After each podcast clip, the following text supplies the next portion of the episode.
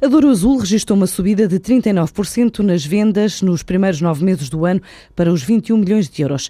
Esta empresa organizadora de cruzeiros fluviais revela ainda que o mês de outubro foi o melhor em 20 anos de existência. Mário Ferreira, o presidente executivo da Douro Azul, atribui esta subida nas vendas à entrada ao serviço de dois novos navios hotel, aliados aos dois barcos Rebelo, bem como à procura turística do Douro pela elevação ao património da humanidade. Tudo deve-se uh, a dois fatores. O primeiro tem a ver com o fator dos dois novos navios, novos navios que foram batizados em março deste ano, duas novas aquisições, uh, aumento de frota e ao haver um aumento de frota há um aumento de faturação.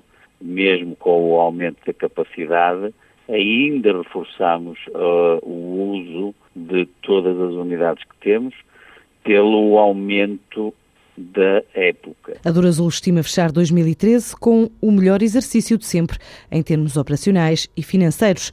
Vai alargar as operações no Rio Douro até 3 de janeiro.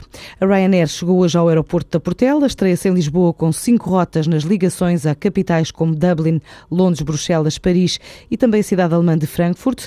A companhia low cost garante que quer voar para mais cidades a partir da capital portuguesa, mas indica como constrangimento o preço demasiado elevado das taxas aeroportuárias quando comparadas com outras capitais europeias. Assim diz o responsável da transportadora aérea, Luís Fernandes Melhado.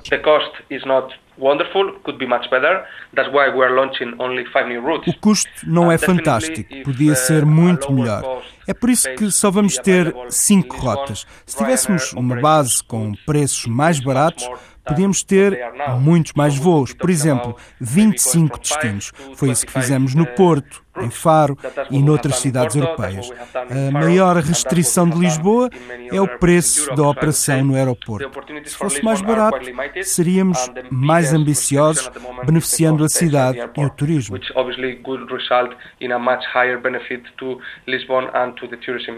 O investimento que deverá originar a criação de 400 empregos e uma média de transporte entre 300 a 400 mil passageiros por ano. Mesmo assim, representa apenas um terço da operação já alcançada em apenas um semestre na capital do norte do país.